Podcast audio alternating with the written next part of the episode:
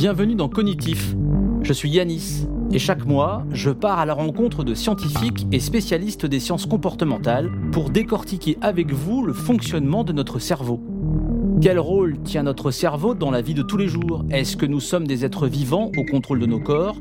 Ou est-ce que c'est notre matière grise qui gère la plupart de nos comportements?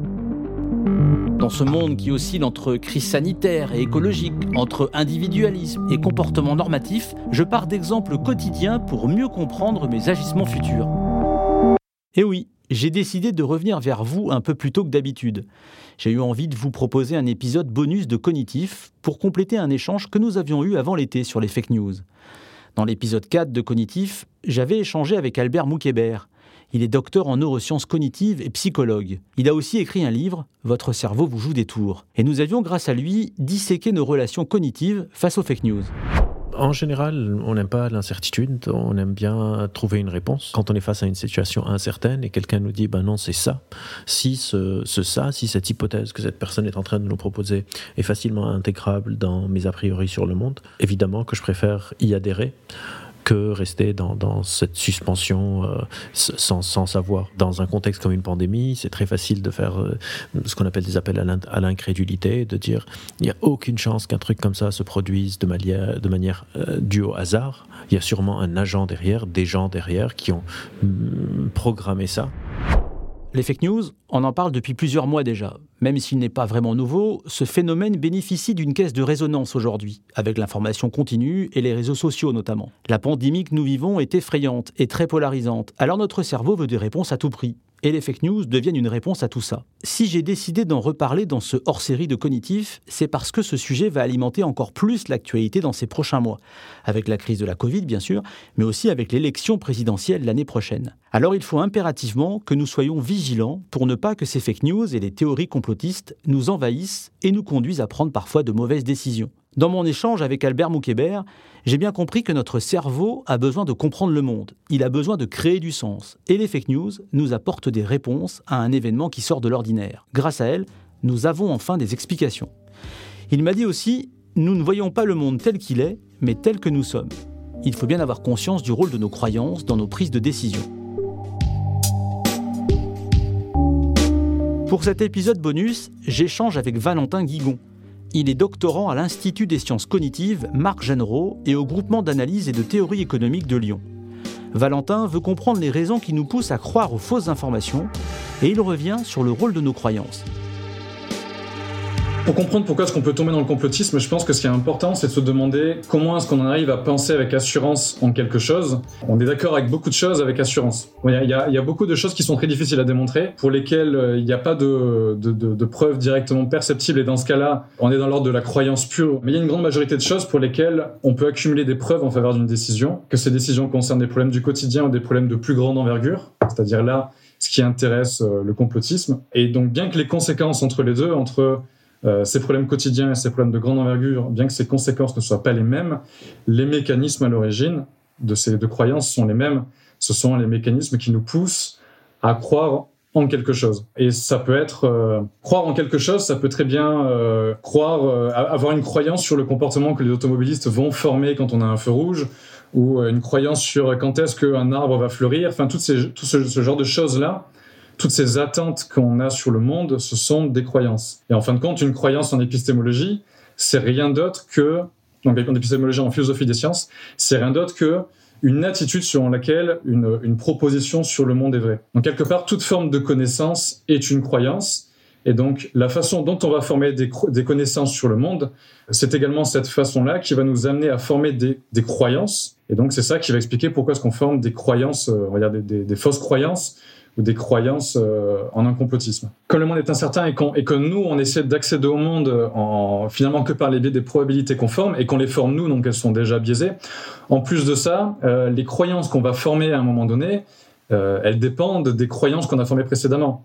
Si je reprends l'exemple du feu rouge, par exemple, qui est un exemple très basique, mais c'est un exemple de la vie de tous les jours, selon qu'on soit euh, en campagne, à Paris, à Marseille, etc., euh, étant donné les, euh, les interactions qu'on a avec le monde, on, on s'attend déjà à ce que les automobilistes aient un comportement particulier au feu rouge. Donc à partir de ce comportement qu'on connaît déjà, on va former des croyances sur le comportement que les gens auront à l'avenir euh, dans ce contexte du, feu rouge.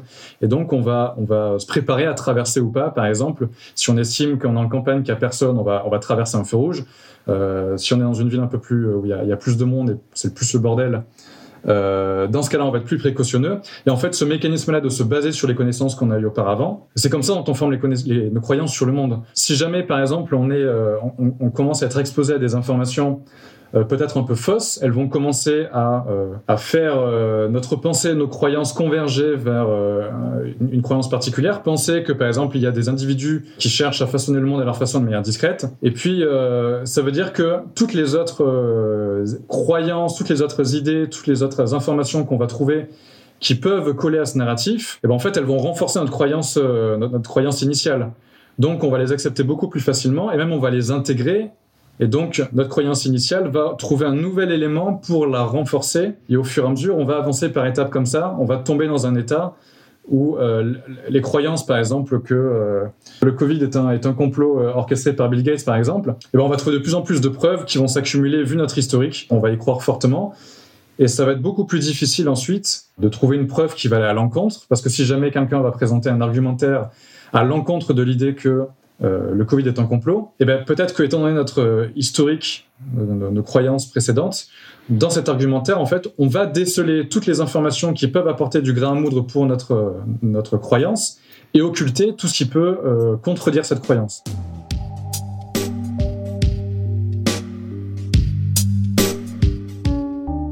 Il y a un modèle qu'on retrouve en neurosciences cognitives et en économie comportementale en économie, on appelle ça le système 1, système 2 de David Kahneman.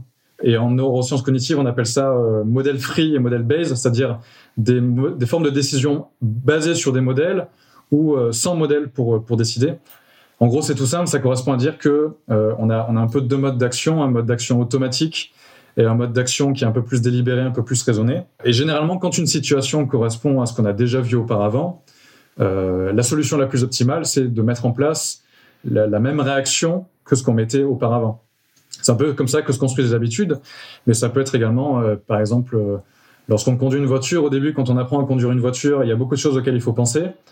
Euh, donc, quand on a un feu rouge et faut, ou, un passage piéton et qu'il faut analyser si on doit y aller ou pas, là, on est sur un mode de décision délibérée, on analyse l'environnement, on saisit des indices qui nous informent, on accumule des preuves, en faveur d'une décision, est-ce que je peux y aller ou pas? Et à force de conduire, quand on rencontre ces situations de plus en plus souvent, eh bien, on a une, habitude qui se forme, et puis saisir les indices qui sont intéressants pour nos décisions et des, mécanismes d'action, on les intègre et puis ils passent au niveau des habitudes. Euh, et généralement, quand on est euh, dans l'environnement, à moins qu'on y soit amené, on va mettre en place euh, des décisions de manière automatique. Quand on est face à une situation, par exemple au pied du mur, on met en place une réflexion automatique. Euh, généralement, on va mettre en place un mécanisme de, réflexion délibérée, euh, soit quand les stratégies automatiques habituelles ne fonctionnent pas, ou alors quand on a un, objectif bien établi, dans ce cas-là, pour rejoindre cet objectif, on va établir un plan d'action. En fait, on va se représenter le monde, on va se représenter les différentes options qui nous sont offertes, et on va faire une, on va faire une prédiction, on va prédire quelles sont les conséquences des actions qu'on pourrait mettre en place euh, et sélectionner celles qui apporteraient ce qui se rapproche le plus de ce qu'on cherche à obtenir. Euh, si on se rend compte qu'une action, euh, que les conséquences d'une action mènent à quelque chose qui est beaucoup trop écarté de ce qu'on voulait, eh ben dans ce cas-là, on, va, on va diminuer la valeur de cette action, on va augmenter la valeur des actions alternatives, et puis en fait, la probabilité qu'on mette en place cette action qui ne correspond pas à ce qu'on voulait va diminuer, et la probabilité de mettre en place les autres actions va augmenter. Ce qui va nous amener à euh, croire en les théories du complot, c'est les mêmes mécanismes qui nous amènent à répondre aux exigences de la vie de tous les jours. Et ces mécanismes-là sont très utiles. Mais ils ont une contrepartie. Ils ont une contrepartie qui est, euh, il y a certaines situations où il faut être capable de mettre en place une réflexion, euh, de, de réagir de manière délibérée. Et même là, pour réagir de manière délibérée, si on doit se représenter l'environnement, se représenter correctement l'environnement, ça nécessite là aussi de se séparer de tous les biais de raisonnement, de se séparer des habitudes pour pouvoir se représenter de manière, on va dire, la moins biaisée l'environnement et pouvoir euh, mettre en place une décision qui est la plus informée possible. J'ai bien compris avec Valentin Guigon que ce sont nos expériences, notre vécu, notre vision du monde qui font que nous avons tendance à croire aux fausses nouvelles. Du coup, nos comportements, nos décisions, nos facultés à adhérer aux fake news sont souvent automatiques. Mais pour avoir un raisonnement fiable, pour ne pas se laisser piéger par toutes ces infos qui pullulent dans les médias, les réseaux sociaux, il faut prendre du recul, utiliser la réflexion. C'est sûr, ça demande un effort pour notre cerveau, mais c'est impératif pour ne pas se laisser piéger. Pensez-y quand vous naviguez sur Internet. Les réseaux, sociaux, c'est vraiment particulier. Euh, ça a quelque part un grand avantage de, communication parce qu'on est tellement à être euh, disséminé et euh, il y a plusieurs études qui ont essayé de modéliser quels étaient les, ce qu'on appelle les hubs, donc les, les, pôles d'influence sur les réseaux sociaux. Et effectivement, on va retrouver des personnes qui, euh, des gourous entre guillemets, qui là peuvent avoir, euh, peuvent être très dangereux. Mais on va également retrouver en tant que hub des personnes qui sont des, des personnes qui ont une, forte valeur à la dissémination de bonnes informations. Et ceux qui vont permettre de faire le pont entre différents groupes et de disséminer des informations de groupe en groupe euh, l'avantage, c'est que ça permet effectivement de, de, disséminer largement euh, de la connaissance. La contrepartie, c'est que ça peut également disséminer des fausses informations. Et, euh, là, le gros problème, c'est que tout repose sur quel est le crédit qu'on va accorder aux, sources. Et certaines personnes vont, par exemple, ceux qui pensent que personne n'a atterri sur la Lune, vont penser que la NASA n'est pas une source suffisante d'informations ou qu'ils vont attribuer une, faible crédibilité à ces informations. Et donc la probabilité qu'ils adhèrent à ces informations est très fausse, donc là, est très, très faible. Donc la probabilité qu'ils adhèrent à des informations contraires est très forte. Et puis ça va se disséminer comme ça. Et en fait, c'est vraiment un, un enjeu de comment est-ce que le message est transmis, comment est-ce qu'il va se diffuser. Et tout dépend des croyances des uns et des autres. Il y a plusieurs études qui ont été menées pour tenter de trouver des, des, mécanismes pour endiguer les fake news. Et par exemple, il y a un mécanisme qui a été testé, c'est d'afficher un sorte de, de, red flag, un, drapeau rouge à des fausses informations pour signaler, OK, cette information est fausse selon un consensus, faites attention. Le problème, c'est que quand on met en place ce genre de mécanisme, toutes les informations qui n'ont pas euh, ce red flag, qui n'ont pas ce drapeau rouge, elles vont être vues comme étant des informations qui sont approuvées par le consensus. Sauf que les informations, il y en a qui sont plus ou moins, euh, qui, décrivent plus ou moins la réalité et qui sont plus ou moins ambiguës. Le problème se situe là au niveau de l'ambiguïté, c'est qu'une information qui est très ambiguë, ça va être difficile d'établir un consensus sur est-ce que cette information est vraie ou pas. Mais comme elle est très ambiguë, comme elle est très générale, euh, dans ce cas-là, chacun va y trouver un peu les éléments qui correspondent à ses attentes, à ses propres croyances, et ces, informations très ambiguës euh, vont être un peu le, nerf de la guerre dans le sens où elles vont distiller du groupe et puis même elles vont, polariser les groupes parce que les personnes qui, euh, en fait, en fait, les différents groupes qui vont avoir différentes croyances vont trouver des informations qui correspondent à leur propre chapelle et puis elles vont se polariser et ça va retrouver deux pôles qui vont se confronter autour de cette même idée. Par exemple, si nous on veut intervenir auprès d'un complotiste en espérant changer ses opinions, ses croyances, ben en fait, ce, ce mécanisme d'intervention, on voit bien qu'il peut se retourner contre nous. Euh, il peut lui le renfermer dans ses, dans ses croyances à lui. À un niveau individuel, ce qui me semble important, dans un premier temps, c'est en fait quelque part se protéger par prévention, c'est-à-dire euh, conserver à l'esprit une grande gamme de connaissances issues de différents domaines. C'est là où quelque part la science a un énorme intérêt et il faut, il faut, euh, il faut aller vers l'information scientifique parce que ça nous permet comme ça de connaître les différents courants scientifiques, les différentes théories de savoir les limites des unes et des autres, quand est-ce qu'elles se confrontent, quand est-ce qu'une théorie est valable dans un cas mais pas dans d'autres?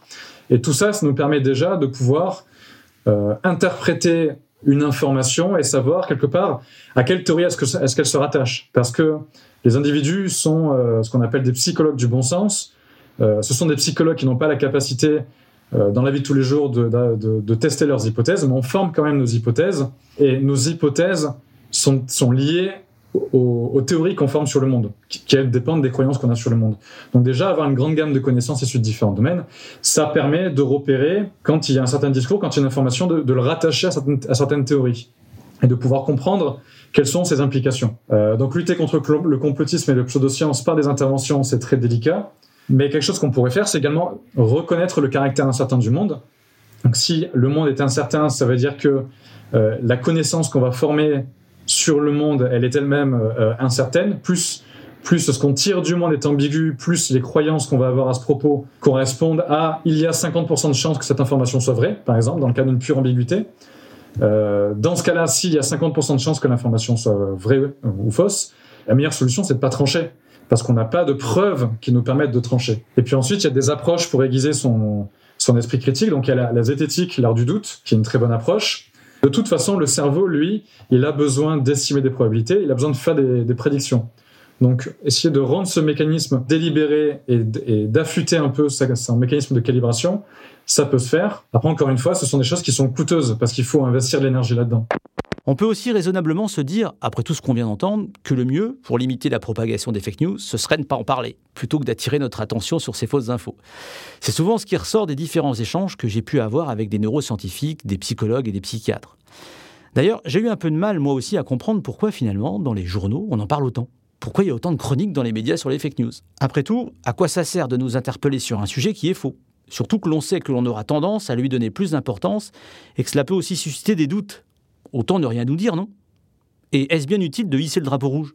Ah, je vous entends. Vous vous dites peut-être, bah alors pourquoi je vous en parle alors? C'est justement pour que vous preniez conscience de ce qui se passe dans notre cerveau lorsque l'on vous donne ces infos, potentiellement fausses. Prenez du recul. C'est pour cette raison d'ailleurs que certains médias américains ont supprimé les chroniques fake news. Les réseaux sociaux semblent visiblement prêts à changer leur fonctionnement pour limiter ces fausses nouvelles. Facebook, qui a beaucoup été critiqué, va d'ailleurs essayer de les rendre moins visibles. En France, même le gouvernement part en guerre contre ces manipulations. Une cellule spécifique pour lutter contre les fake news a été créée. Une soixantaine de personnes sont chargées de lutter contre ces manipulations de l'information. Retrouvez toutes les sources citées dans la description de cet épisode.